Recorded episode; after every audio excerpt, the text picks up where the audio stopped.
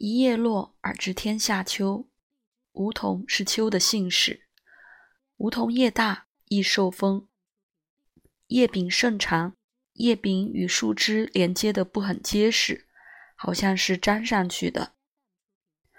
风一吹，树叶极易脱落。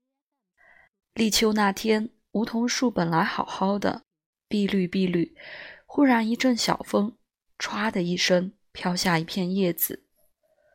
无事的诗人吃了一惊：“啊，秋天了！”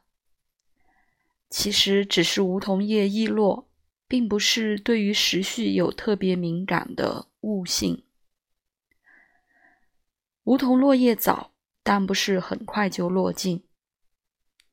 谭明皇《秋叶梧桐雨》证明秋后梧桐还是有叶子的，否则雨落在光秃秃的树枝上，不会发出使多情的皇帝伤感的声音。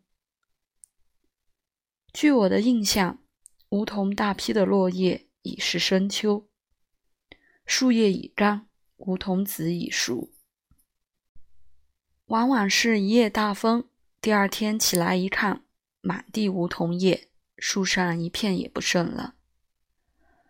梧桐子炒食极香，极酥脆，只是太小了。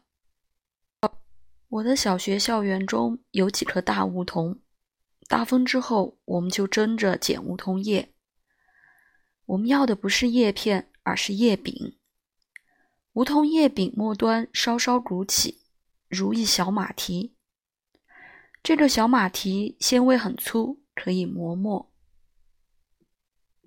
所谓磨墨，其实是在砚台上注了水，用粗纤维的叶柄来回磨蹭。把砚台上刚硬的素墨磨化了，可以写字了而已。不过我们都很喜欢用梧桐叶柄来磨墨，好像这样磨出的墨写出字来特别的好。